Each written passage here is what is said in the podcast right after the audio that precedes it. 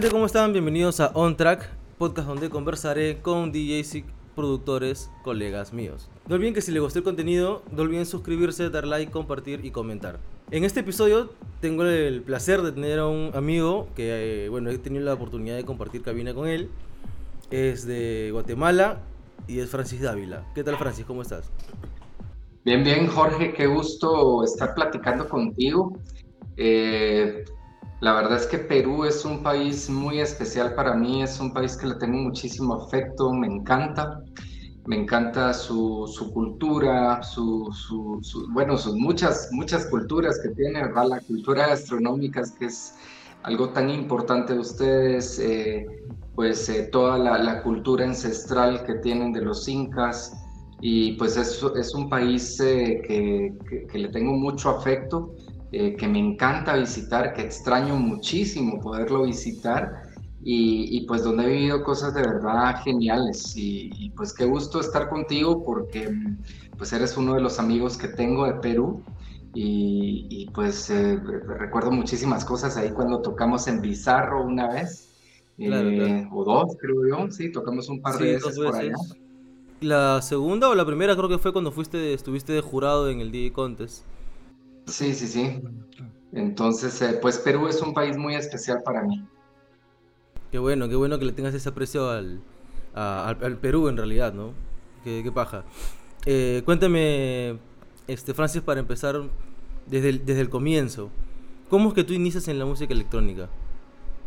Bueno, mira, yo creo que es, es más importante comentarles cómo inicié yo en, en, todo el rollo de la música, ¿verdad? Yo tuve como una conciencia de que yo quería hacer música desde que tenía nueve años, ocho, nueve años, y empecé a tocar instrumentos cuando tenía 13 años, empecé a tocar batería, eh, teclados, guitarra, y, y, fue hasta los 18 años que yo empecé a, a, involucrarme en la producción, en la composición de música usando tecnología, usando computadoras, usando samplers, eh,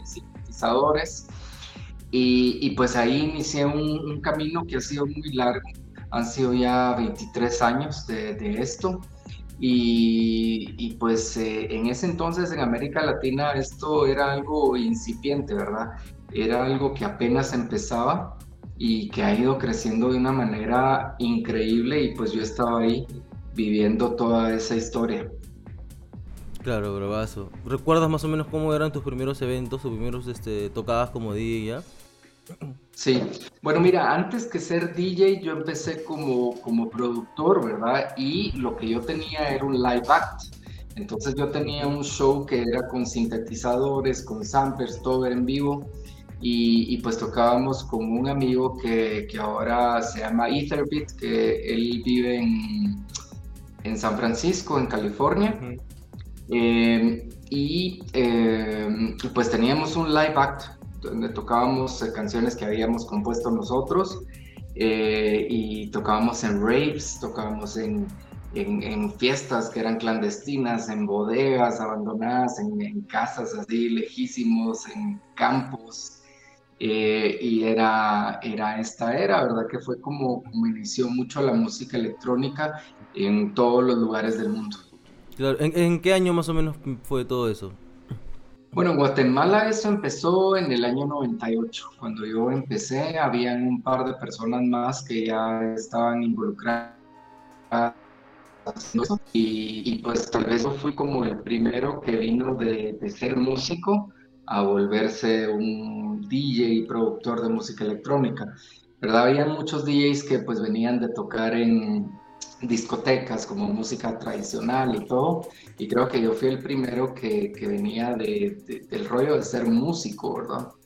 ¿Y qué género, qué género es el que tocabas o estabas produciendo en esa época? Mira, en un, en un inicio yo, yo, ahora lo recuerdo y me río, ¿verdad? Porque cuando esto empezó, yo me acuerdo que en el live yo, yo metía en, en, el, en el primer, la primera temporada que esto sucedió, uno quería hacer muchísimas cosas, ¿verdad? Así fueran diversas y, y pues hacías cosas como, como psytrance, pero hacías cosas como más eh, house.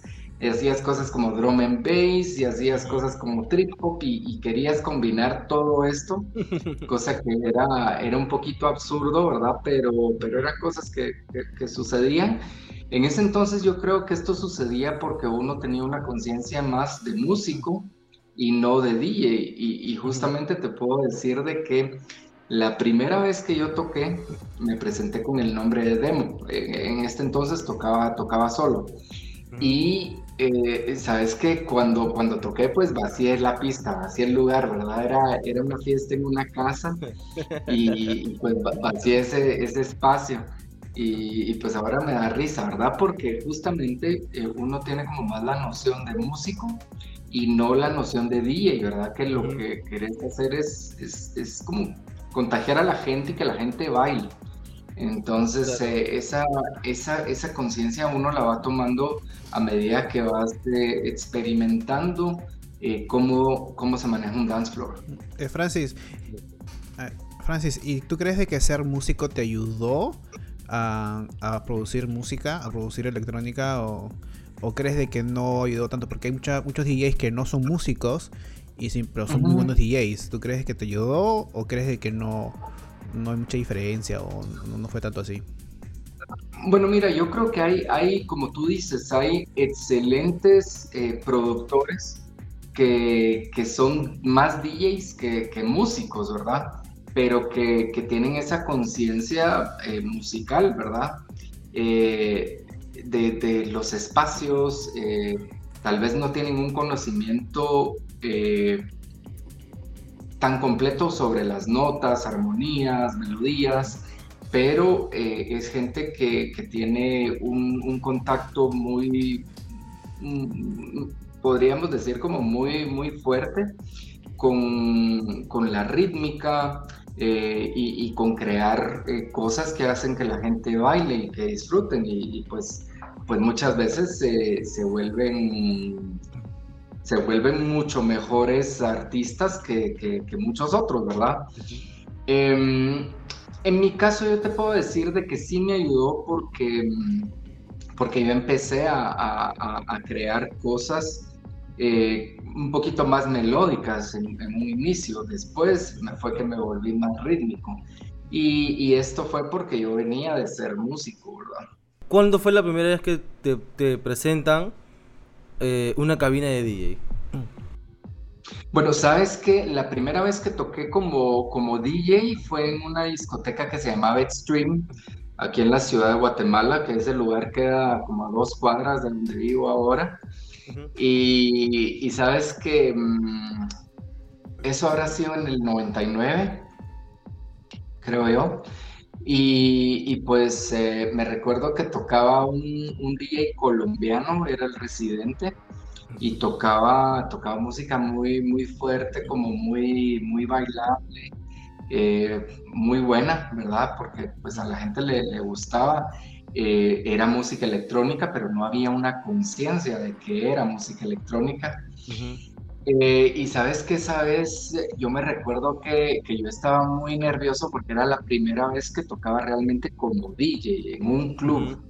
y, y, sabes que, que, lo que me pasó esa vez es que tenía un mixer que era el DJM500, un Pioneer. Era de, de, cuatro canales. Y, y, pues por decirte, las tornas estaban en el 1 y en el 4 y, yo me recuerdo, ¿verdad? De, de, tener un canal abierto y según yo, pues estaba metiendo el otro track y, estaba metiendo el track que estaba, el que, que estaba vacío, pues, y yo, yo, yo, sentía así como, hola, qué, qué bien va esto, va tan, el ritmo es tan perfecto. y, bueno, en, en, de repente, pues se acabó la, la, otra canción que iba en marcha y fue un silencio, y me empezaron a, a buchar y todo. Y, eso me pasó la primera vez que yo toqué como, como DJ. Fue algo, algo muy gracioso, pero es parte de mi historia. Y, pues son las cosas que, que, te enseñan, ¿verdad? O sea, a mí me pasó eso y pues nunca más me volvió a suceder, pero, pero son cosas que te tocan vivir para aprender, ¿verdad? Eso, e, eso ¿en qué año fue más o menos? ¿En qué época? Eh, eh, esto tuvo que haber sido en el 99. Wow. Eso fue en 1999. ¿Y la escena en Guatemala ya era fuerte o no? No, era, era incipiente. Es que sabes que, eh, como todo, ¿verdad? Eh, a finales de los 90, pues empezaba a haber eh, música electrónica en Guatemala, pero no era conocida como música electrónica, ¿verdad? Era, era como parte de algún momento de, las fiestas en los, o en los clubs o algo así. Eh, empezaban a ver, o sea, por un lado en la, escena club empezaba a suceder esto, que la música electrónica empezaba a tomar espacios y eh, pues en los, em, en los eventos que eran de puramente música electrónica, pues era, eh, eran unas fiestas como muy, muy raras, ¿verdad? Porque habían fiestas de ambientes, era. Entonces en una había cumbia, en otra vía electrónica y era todo como revuelto. Había, había otro ambiente donde ponían como eh, Latin Power y toda esta música como muy latina, como fuerte, rockera. Y, y así empezó, empezó la música electrónica, ¿verdad? Porque eh, estábamos viviendo a finales de los 90 con un desvanecimiento de la música rock en toda Latinoamérica. Eh, y, y, pues de esa manera empezó a tomar espacios la, música electrónica. Em, después esto fue cambiando, ¿verdad? O sea, cada vez había más clubs donde estaban sucediendo más cosas. Em, habían, em, habían también eh, eventos, eventos diferentes, ¿verdad? por decirte, habían, habían promotoras nuevas que estaban haciendo eventos nuevos.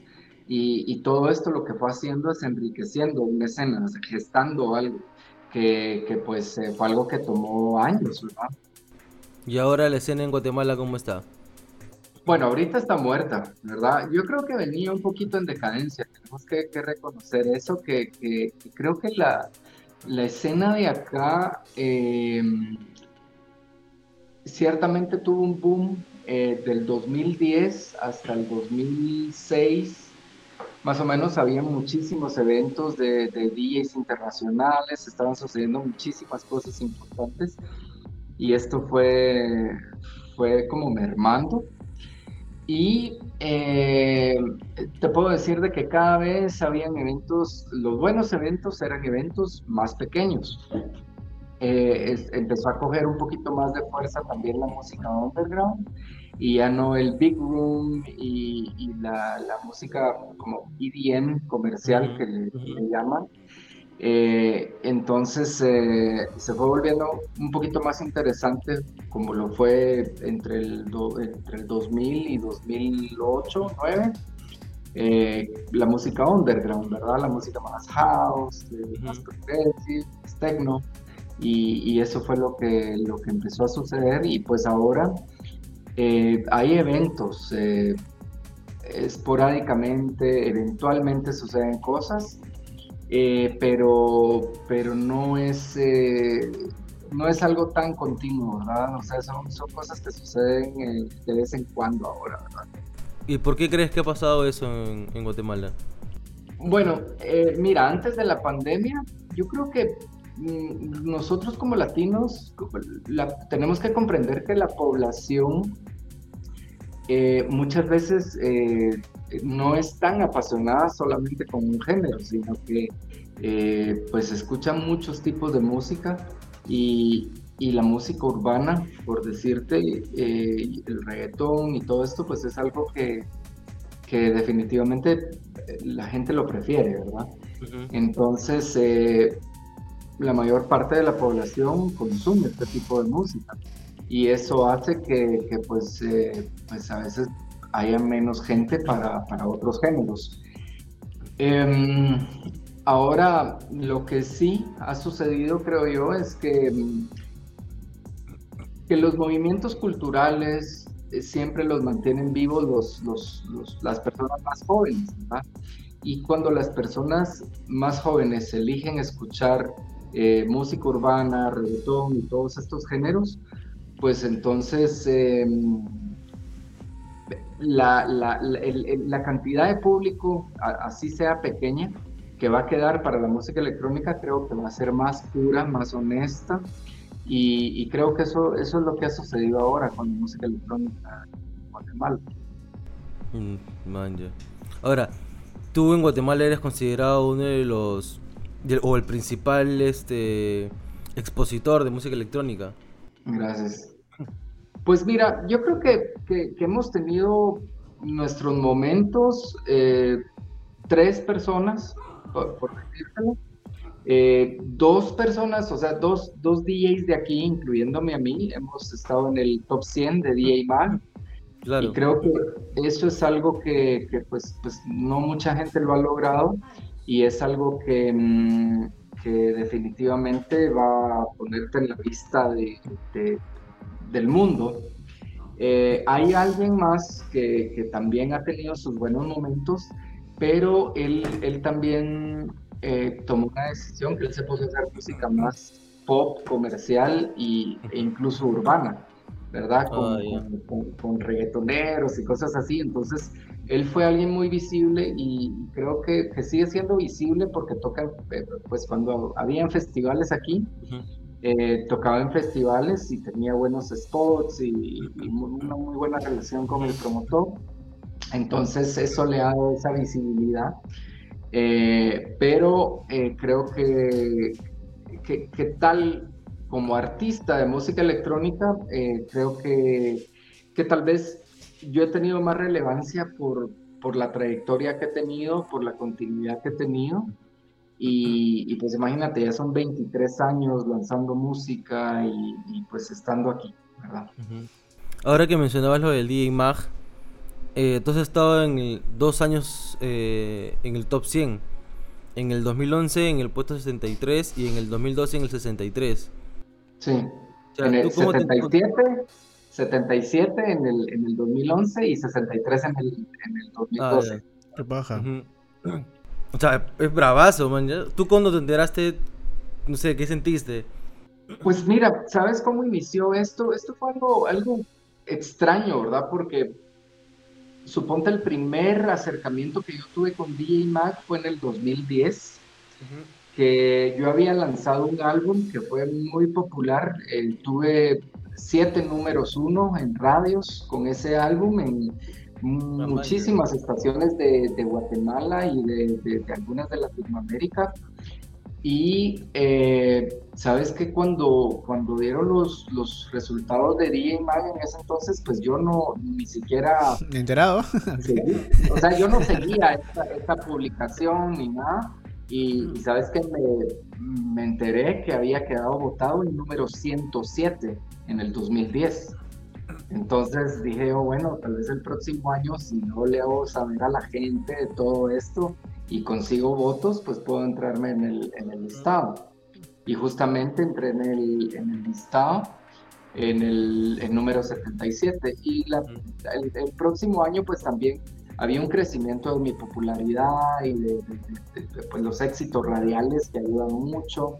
Eh, había tenido algún video en TV en ese entonces y todas esas cosas ayudan un montón y pues eh, subió un poquito Luego estuve en el 2013 en número 141, por decirte, eh, y, he, estado, he estado otro año más en el 2016 también. Fue algo súper sorpresivo porque sabes que no hice ninguna publicación ni, mencioné nada. Y cuando vi el, el top 150, había, estaba en número 123. Entonces era, era algo, pues, ahí sí que sorpresivo, porque yo ni siquiera hablé de nada de DJ Mag ese año y volví a caer en el, en rollo, ¿verdad? En 2017 como que me intenté volver a entrar en el, en el conteo, pero no, lo, no hice una buena estrategia.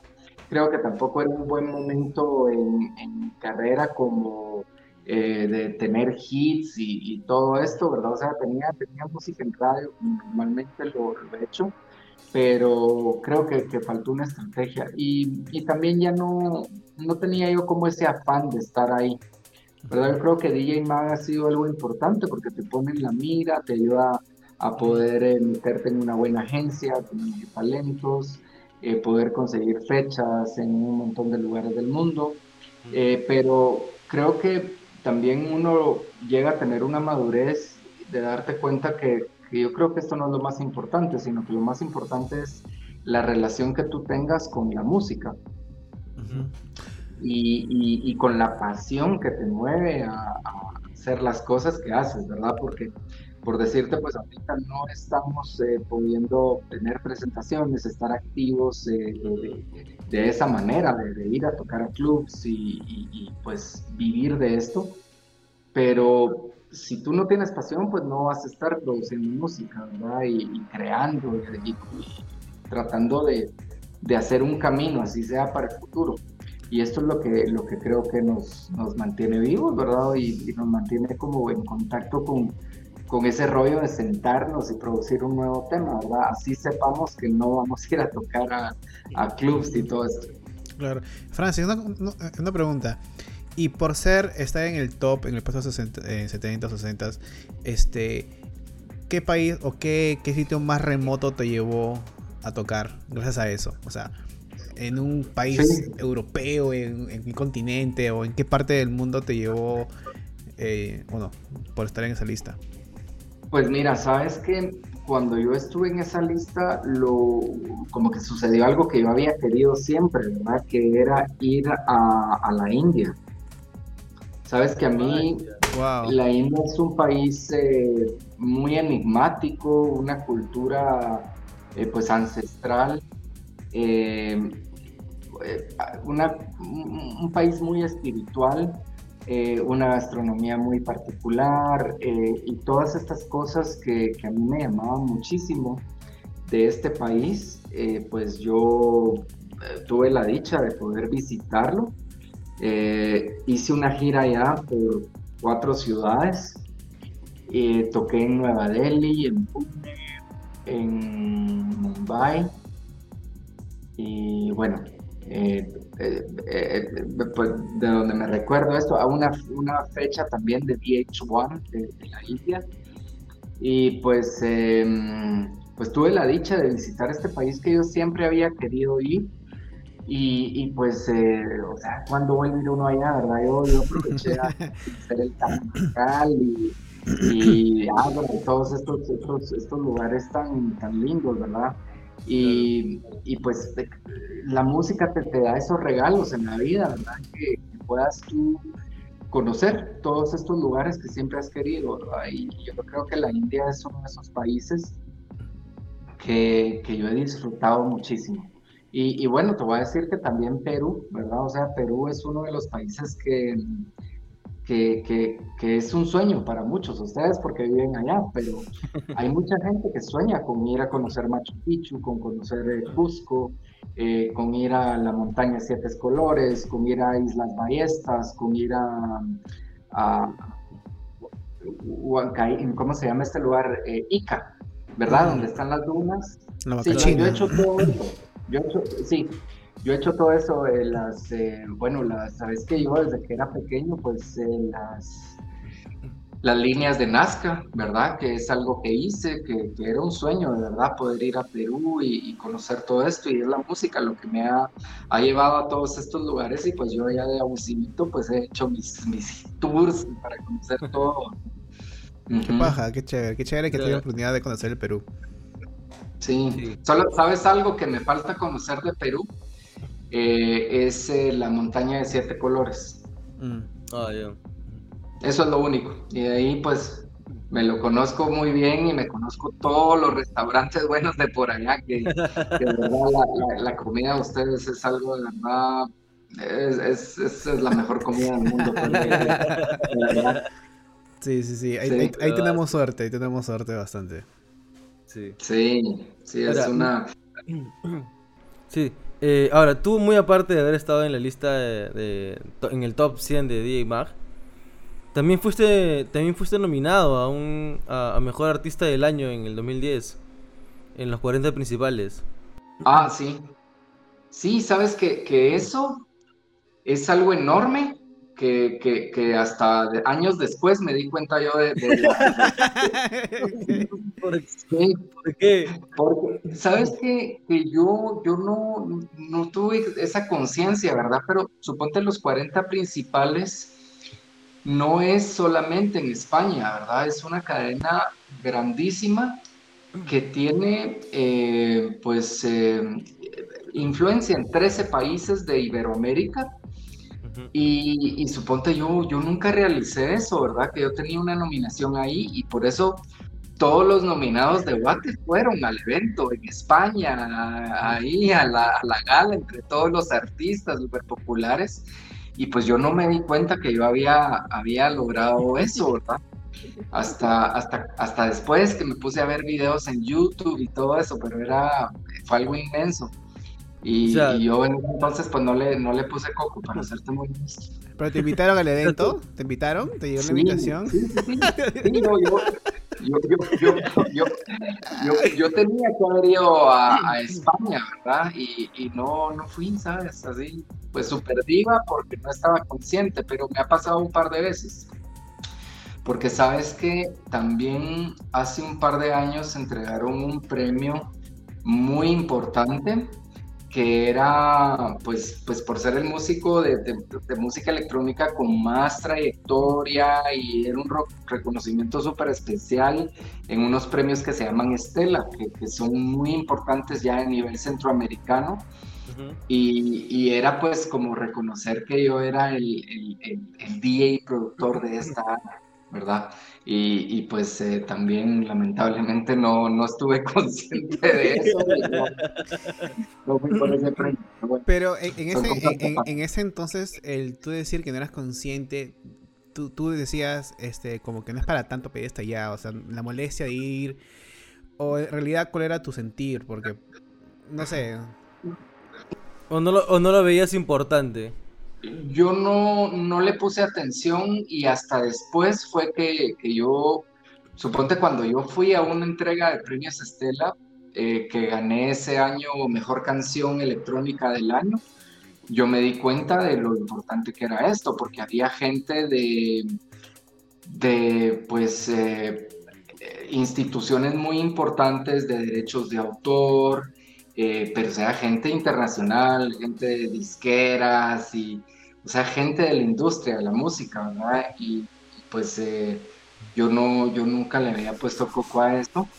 Eh, con lo de los 40 principales, yo te puedo decir de que en esa época yo estaba como muy, estaba muy distraído porque yo tenía muchísimas fechas, yo tocaba casi cinco veces a la semana, eh, viajaba muchísimo, tomaba aviones, eh, me estaba moviendo mucho y yo no, como que no, no le ponía coco a algunas cosas, ¿verdad? Ese año también te voy a decir que salí eh, entre los 10 guatemaltecos más influyentes de, de ese año, según el, periódico más importante de, de, Guatemala, que se llama Prensa Libre. Y pues yo tampoco le puse mucha atención a eso. Francis, por favor, ya. pero, sabes que es gracioso que en ese entonces, cuando salieron, salí yo entre esas 10 personas, pues uno de ellos es Luis Fonan, que es eh, el, que creó Duolingo y que creó eh, eh se llama eso, ¿verdad? De las letras. Y, bueno, pues, eh, o sea, Luis Fonan ahorita salió reconocido como uno de los 100 personajes así como más importantes que han creado empresas y, que con este rollo de Forbes o una, una onda así, así como, como, como que fuera el DJ Mac, pero de los, de los, de, los empresarios como más importantes en, cosas de tecnología. O sea, es un genio.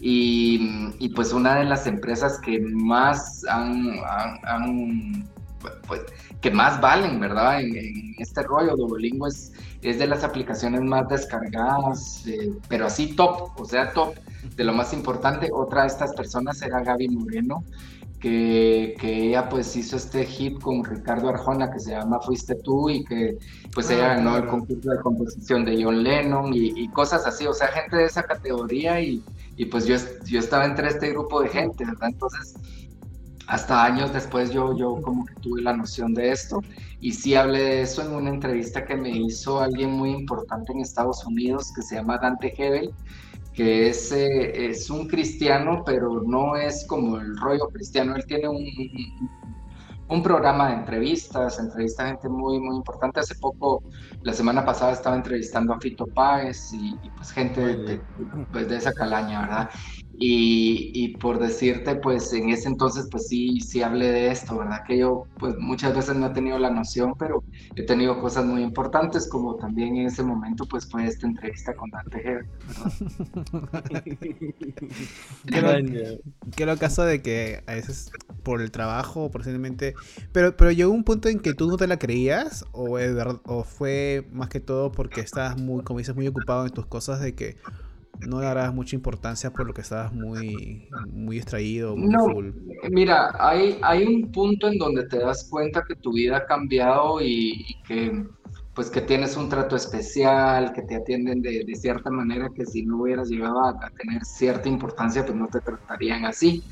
Eh, eh, pues también eh, el rollo de, salir en, mucha publicidad, suponte yo salí en muchas vallas y muchos anuncios y cosas así aquí, y pues que la gente te reconoce, que te piden fotos y todo eso, pues eso, eso hace que te des cuenta que tu vida ha cambiado, pero creo que yo he logrado pues eh, estar bien a pesar de, de, la pandemia, a pesar de, pues, pues de haber perdido tantas cosas, ¿verdad? Yo creo que, que perdimos mucho en nuestra vida, pero creo que lo que te puede mantener bien es, es eh, que es la pasión por la música, la principal razón por la cual tú haces lo que haces.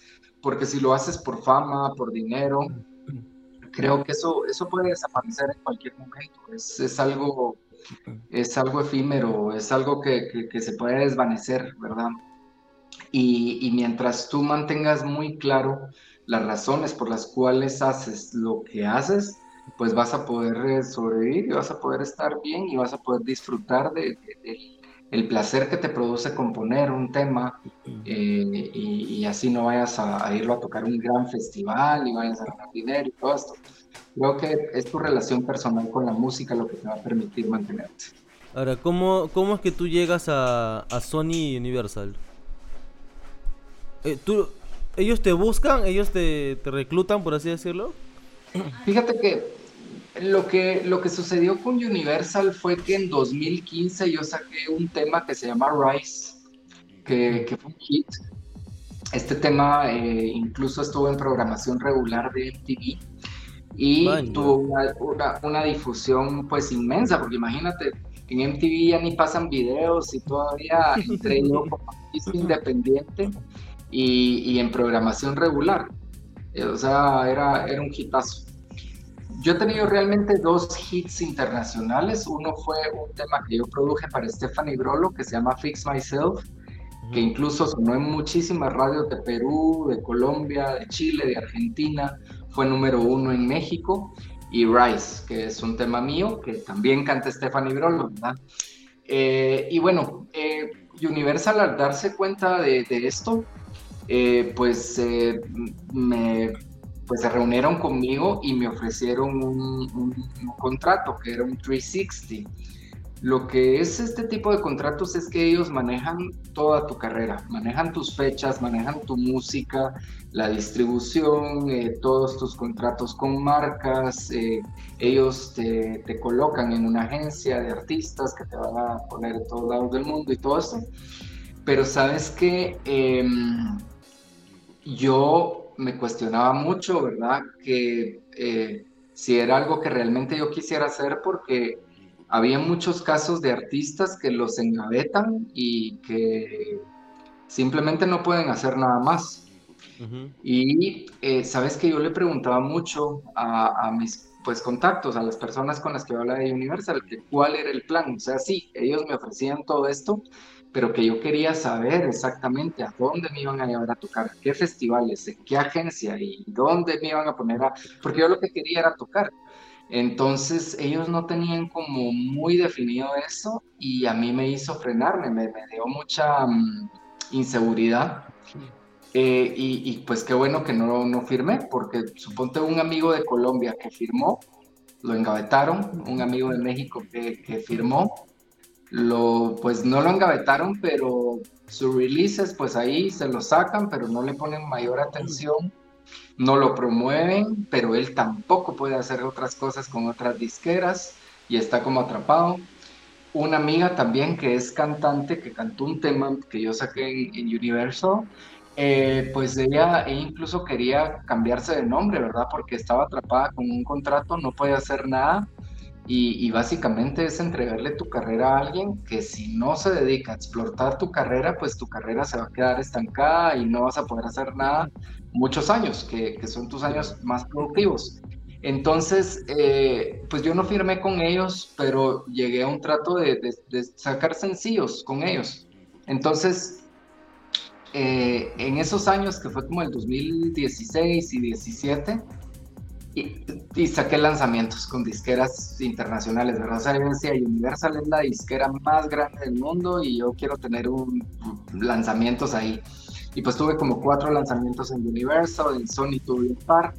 Y, y pues es esa experiencia de trabajar con disqueras muy grandes, ¿verdad? Que te dan muchísima exposición, que te dan un buen nombre. Y, y pues, eh, pues es interesante, ¿verdad? Pero te puedo decir de que no es el único camino, hay muchísimos caminos para llegar a, donde queremos. Francis, eh, y una pregunta así media eh, indiscreta, pero ese contrato tenía un, cheque así muy grande y jugoso y, o sea, fue así como muchas, muchas historias hay de que el cheque es inmenso, pero como dices tú, no, si, si, es que te van a vetar, pues el dinero no vale, pues, ¿no? Pero sí fue un cheque muy grande como para que digas, puches, ¿lo, pensaste por eso o, o, no sé?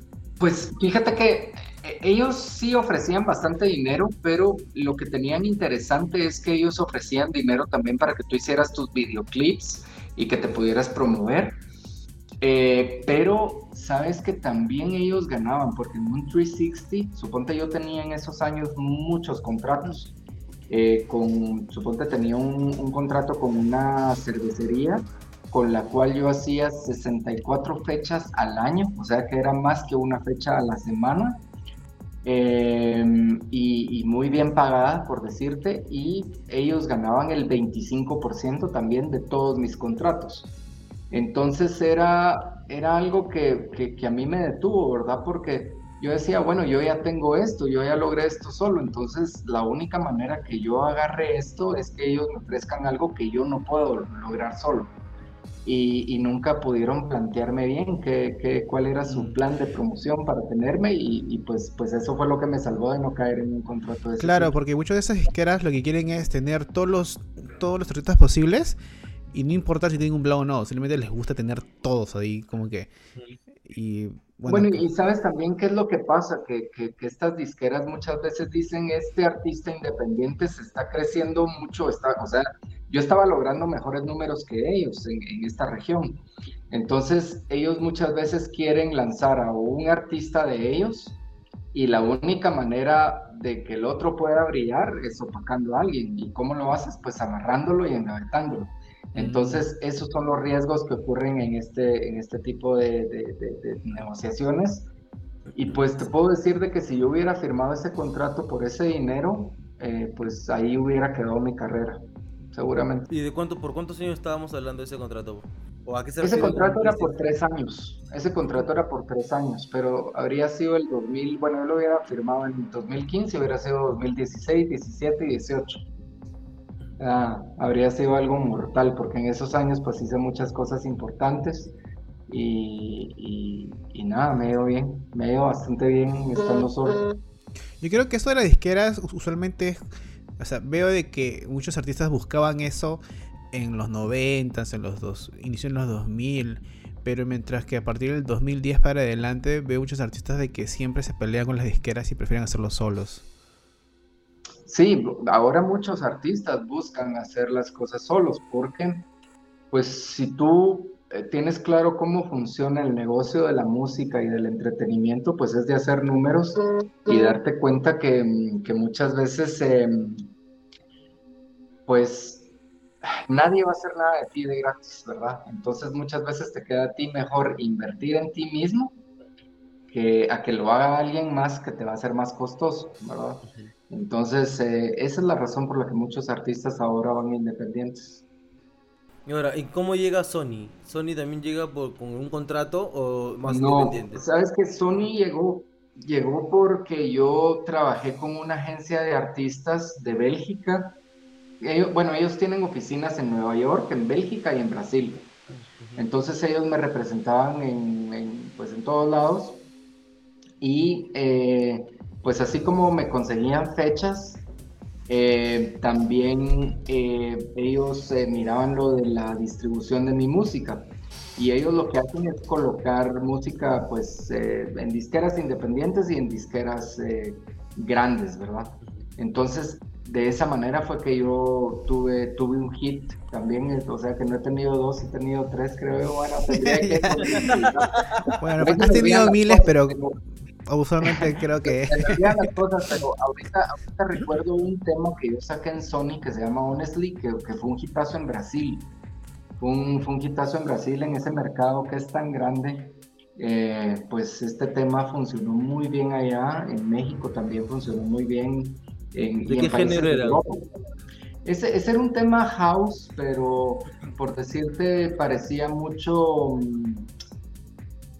Eh, vamos a ver, ¿qué, te puedo decir? Era, era un, tema house con piano, pero muy vocal. Eh, em, y, pues, eh, pues, pues música comercial, ¿verdad? Pop, ¿verdad? electrónica, pero, pero pop al final de cuentas, ¿verdad? Ok, ya, y ahora que llega la pandemia, o sea, ¿cómo te agarra la pandemia a ti? ¿Tenías proyectos ya planeados?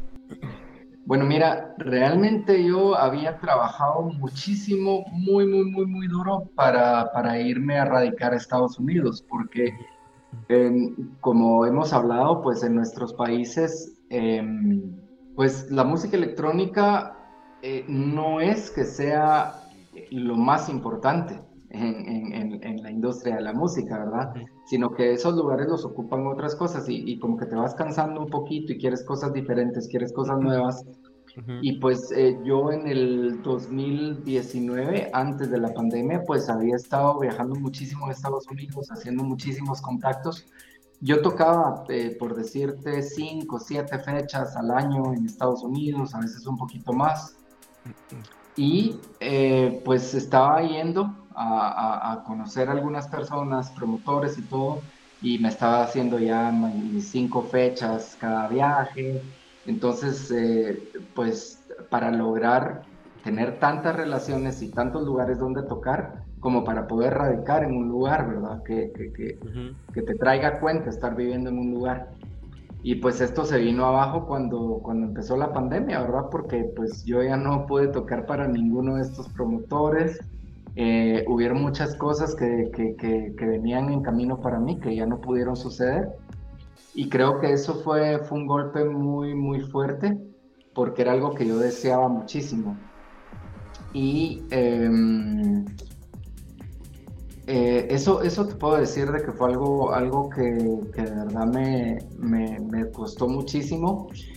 Y bueno, también la pandemia, yo creo que pues cuando solamente has sido pues artista y te has dedicado a crear música y, tocar y has vivido esto y que todo eso se detenga en un momento, eh, pues eh, como que te tomó un tiempo pues recibir el golpe, el impacto y hacer conciencia de que la vida ha cambiado y que probablemente vas a tener que hacer algo más para, para poder sobrevivir, ¿verdad? O sea, yo me estuve gastando mis ahorros durante estos últimos 15 meses y, y hasta ahora pues eh, logré, eh, pues, hace unos meses, ¿verdad? Como que ya la conciencia de, bueno, ¿qué voy a hacer y qué voy a hacer y qué voy a hacer? Cuando apareció qué voy a hacer, pues empezar a hacerlo y que tome un tiempo para que eso vaya funcionando. Y, y pues hasta ahora está empezando a caminar lentamente, pero, pero es complicado, es complicado, es, es, es, complejo y es algo que no tiene absolutamente nada que ver con la música, ¿verdad? Pero, pero que probablemente si yo logro que esto funcione bien, eh, pues va a ser algo que voy a tener que manejar en paralelo con, con mi carrera musical, con, con, con, toda mi vida de la música y, pues que va a ser algo que me va a ayudar porque sabes que, que también en la música, tristemente, uno necesita muchos recursos para poder promoverte. Tú puedes ser un artista muy talentoso, muy bueno, muy apasionado, pero si tú no tienes los recursos para poder hacer visible ese talento, esa música, eh, todos los lanzamientos que tienes y todo, pues, pues muchas veces pasan cosas muy buenas desapercibidas, ¿verdad? Entonces creo que uno siempre necesita como, eh, pues, pues en qué, en, qué, en poder sostenerte. Y te puedo decir de que en estos años muy productivos de la música para mí, pues eran las fechas, ¿verdad? Todos esos ingresos de las fechas, pues había un porcentaje que yo podía utilizar para seguirme promoviendo y, poder seguir creciendo. Y, pues si, uno no tiene plata y está esperando nada más a, a que vengan a, a, contratarte para ir a tocar, pues probablemente en dos años, eh, pues, pues ya, ya, no, ya no vas a tener ni siquiera ánimos para subirte en escenario, ¿verdad? Entonces creo que en mi caso pues fue también proteger mi carrera, fue proteger mi música, el rollo de decir, bueno, tengo que hacer algo más, me tengo que poner pilas, tengo que reaccionar y, y vivo, pues porque, porque si quiero seguir en la música tengo que tener un bastón para poder sostener la música. Claro, pero aún así sigues haciendo música, sigues produciendo. Sí, sí, sí, justamente hoy puse una historia de un, un tema nuevo que acabo de terminar y, y, que estaba muy feliz, hoy en la, en la tarde estaba muy feliz porque eh, pues uno, uno habla con un montón de cantantes, ¿verdad? Y hay una chava que se llama Jessica Pagliuca que, que me encanta todo su rollo, todo lo que hace. Y, y, pues que yo le había mandado referencias, pero me decía, me encanta, pero siento que no es para mí. Y hoy me dijo, este es, este va a ser el primer tema que vamos a trabajar juntos, me encanta. Y, y ya tengo ideas, ya he estado tarareando todo el día, entonces pues eh, estoy feliz de trabajar con ella, que, que, muchas veces sabes que los cantantes con los que yo trabajo no es que sea gente como súper popular, sino que es gente talentosa que, que, tiene como, como cierta química y que nos volvemos cuates, nos volvemos amigos Claro. y, y, y pues eh, que me hace, eh, que, que, hace ese vínculo, ¿verdad? Que, que la música sea mejor. ¿Y esa, esa, esa, esa flaca es de ahí, de, de Guatemala o de otro país? No, ella es de Canadá. Ella es de Oh, Canadá. man, Ajá. Ella es de Canadá y sabes que yo la conocí a ella porque ella cantó en un track de un amigo mío que de verdad es un temazo, pero es un temazo buenísimo. Buenazo, dirían ustedes. Buenazo. Pero sabes que, que- que es un tema que, que no tuvo mucha difusión, que es un tema que merecería muchísimo reconocimiento, que podría ser un hitazo, pero que no lo fue por todo esto mismo que te explico, ¿verdad? Que si tú no le metes recursos, muchas veces las cosas pasan desapercibidas. Entonces, em, pues yo a ella la conocí de esa manera y pues eh, nos hicimos amigos y hasta ahora vamos a poder trabajar juntos. Man, ya. Y pregunta, ¿se puede saber qué es lo que estás haciendo ahora?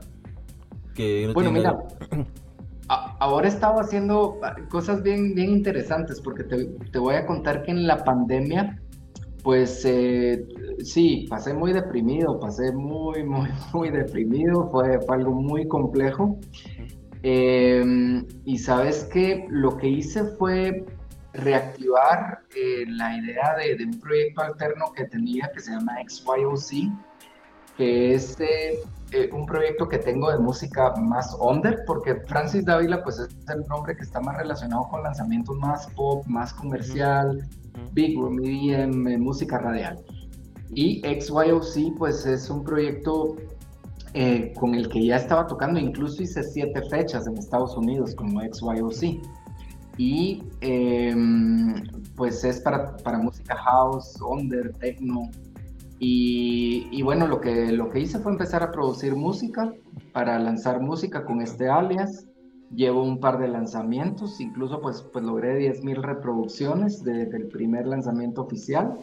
Vale. Eh, ahorita voy a, a, lanzar ya un nuevo tema bajo ese alias que se llama Rum Shaker con una disquera de, de Estados Unidos que se llama um, Vile Music que ellos son una disquera y una promotora. La promotora se llama Artificial People y justamente eh, en el 2019 eh, eran de esas promotoras que yo ya tenía una muy buena relación y tenía compromisos para tocar con ellos.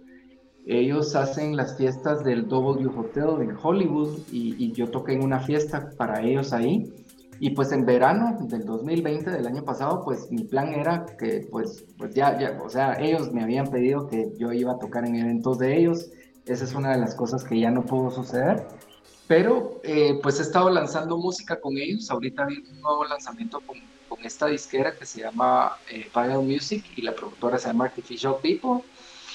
Em, y también eh, voy a sacar un, tema en una disquera que se llama Space Taco, que también es de, de California. Y pues aparte de eso, pues he estado sacando, sacando, sacando cosas bien diversas, ¿verdad?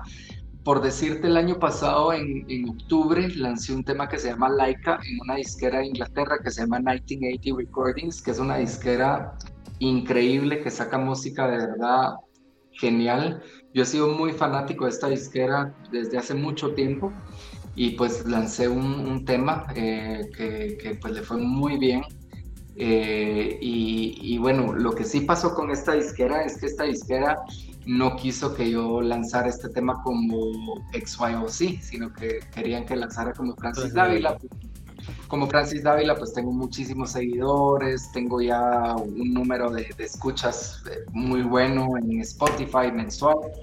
Y, pues eh, las disqueras también lo que quieren es eh, pues que uno pueda promover algo con la, con, con, con, la infraestructura que uno ya tiene creada y no un artista nuevo que esté en desarrollo, ¿verdad? Entonces, ese tema me ha costado un poquito, pero, pero lo he estado disfrutando y, y pues eh, el último lanzamiento que, que, tuve, eh, bueno, es que sabes que ese fue en una disquera que se llama Sagmen, que es de Ibiza. En enero saqué algo ahí y ahorita viene otro con ellos también que es un remix que hice para un super artista que se llama Notorious Lynch. Y esto viene, viene ya en, un mes lo más. Entonces ahí tengo, tengo, tengo mis, mis cosas, o sea, yo no me he detenido, estoy sacando bastante música. El año pasado saqué ocho lanzamientos, que pues en pandemia y en toda esa crisis yo creo que fue un buen número. Sí, claro, claro, de todas maneras. Eh, ¿Qué consejos le puedes dar a la gente nueva, productores nuevos, que están sacando temas pero no saben cómo, cómo entrar o cómo contactarse con un, con un sello, con un label? Bueno, mira, eh, creo que las, las disqueras tienen un rollo como complejo y es, es comprensible, ¿verdad? Porque reciben muchísimo material. Pero em, creo que em, cuando la música es muy buena, eh, lo más seguro es que las puertas se van a abrir para esa música. Eh, Sabes que una manera de llamar la atención de las disqueras ahora es eh, hacerles publicaciones, que uno apoya su música, que uno apoya sus lanzamientos.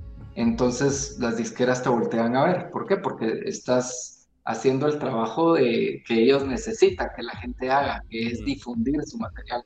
Entonces muchas veces eh, miran así como, bueno, este seguidor de Instagram siempre apoya, siempre publica las historias y siempre apoya los lanzamientos. Si tú quieres entrar una disquera, esa es una estrategia para poder hacer esto.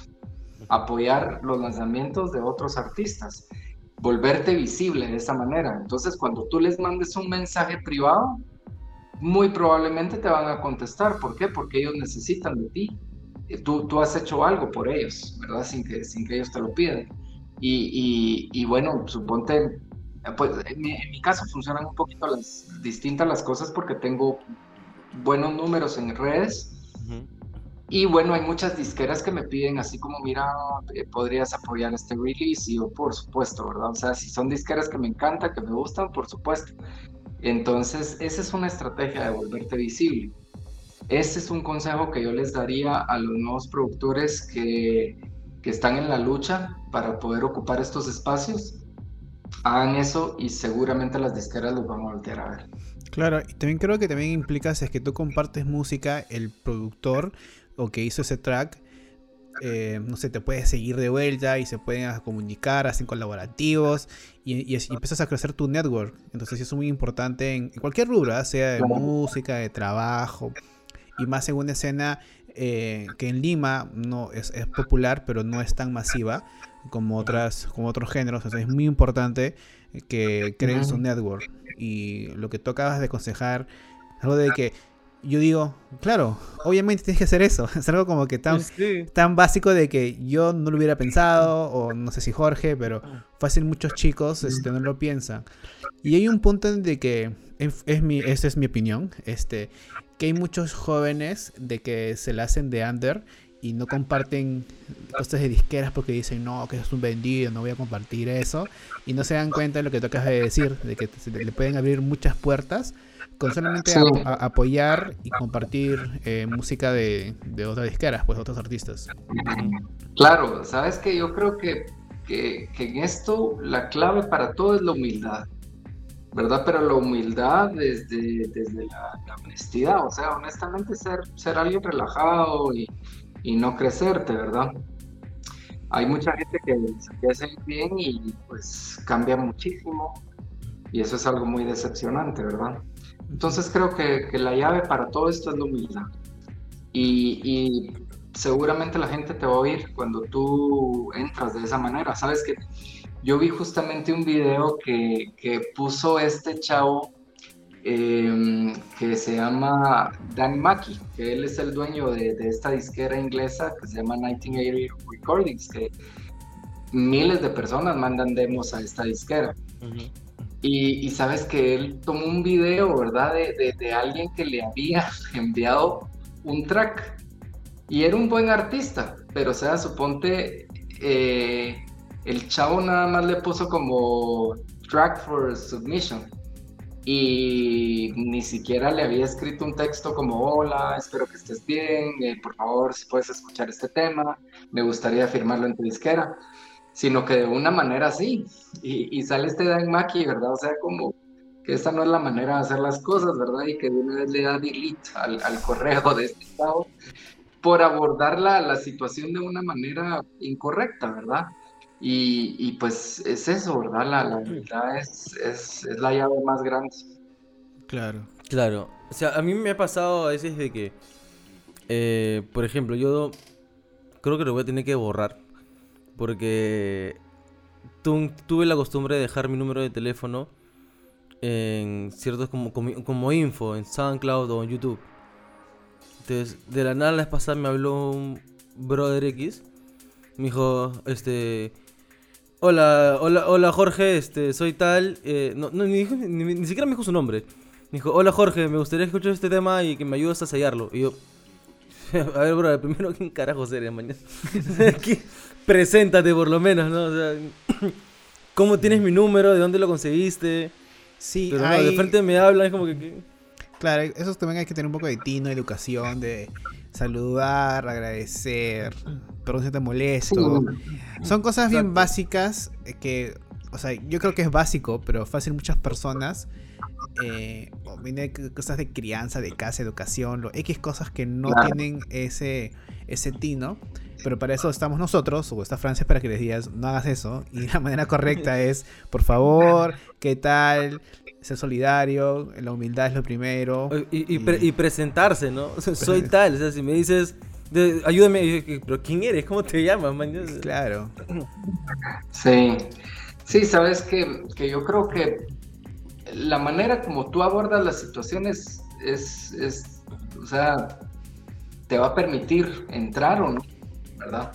Entonces eh, creo que la gente ahora se ha vuelto muy fría, porque es cierto, ¿verdad? Mucha gente no lee los correos o no les gustan los textos tan grandes, pero, o sea, una línea por lo menos, ¿verdad? claro. Ahora, tampoco te vayas en floro con un con, no sé, pues con dos páginas de correo. Hola, ¿qué tal? Vengo de tal ciudad. Y de chiquito escuchaba tal música. Entonces, pues.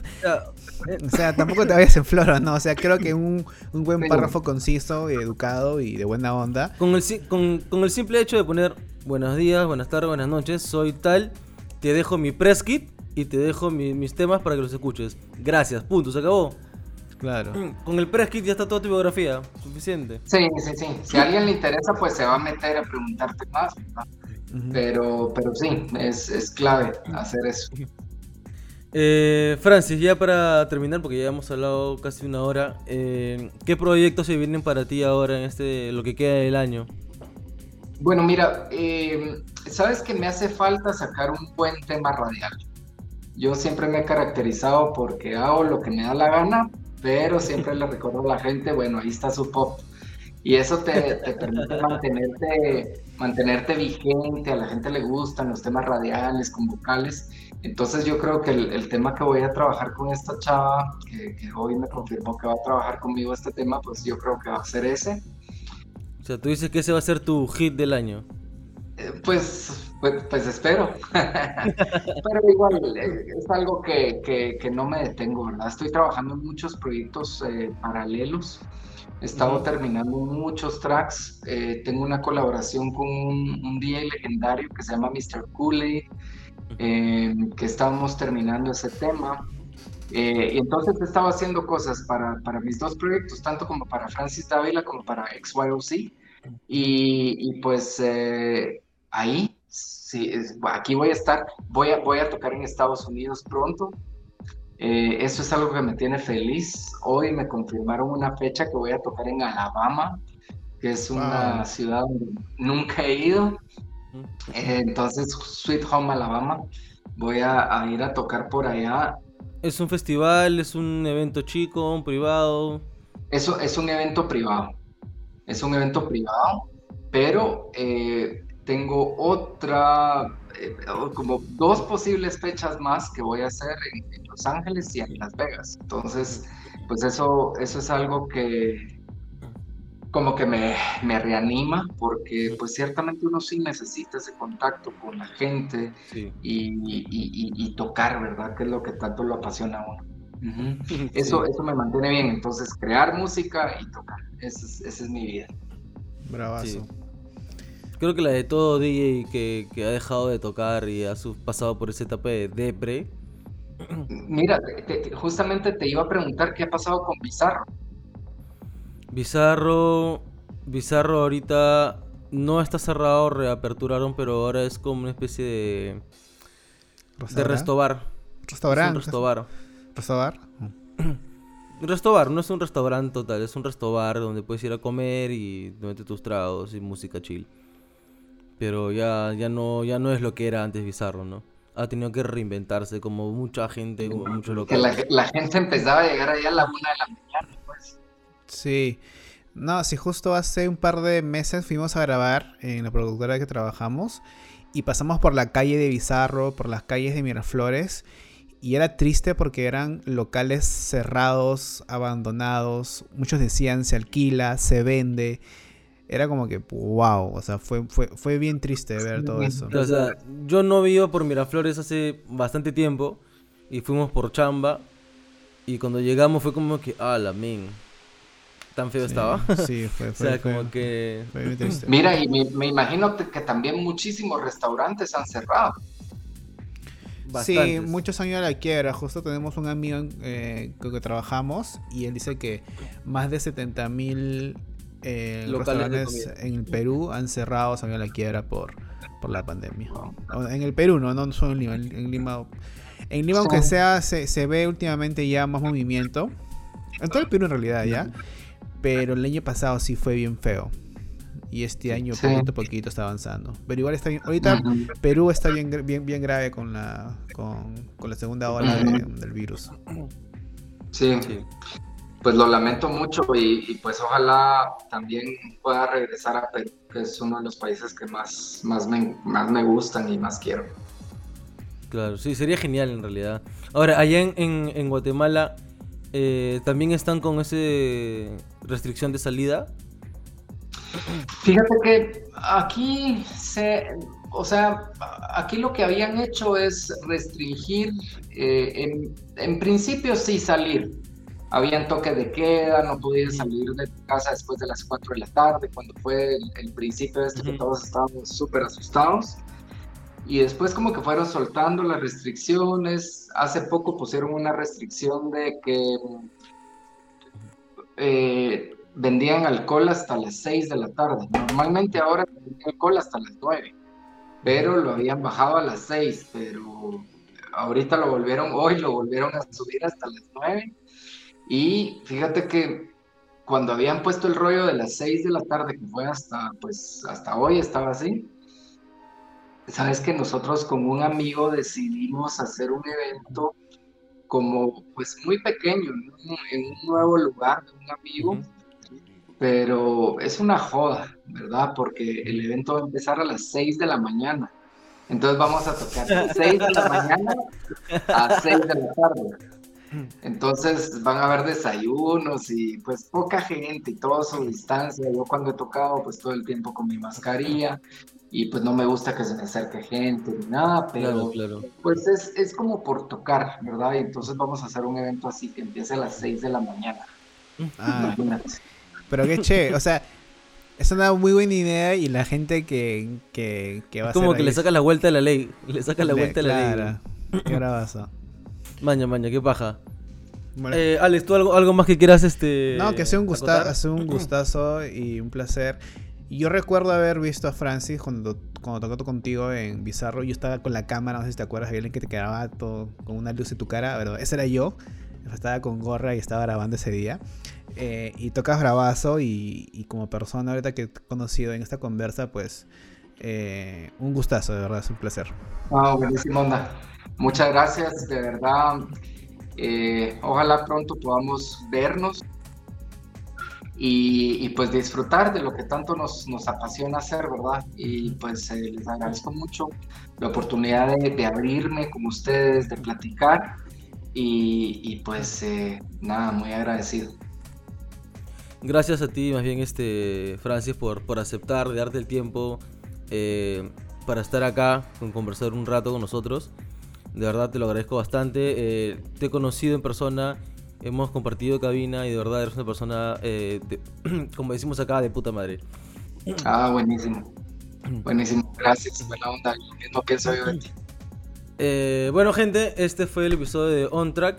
No olviden que si les gustó el episodio o el contenido, Pueden suscribirse, dar like, comentar y compartir el video. Este, esto fue todo en On Track. Nos vemos gente en el próximo episodio.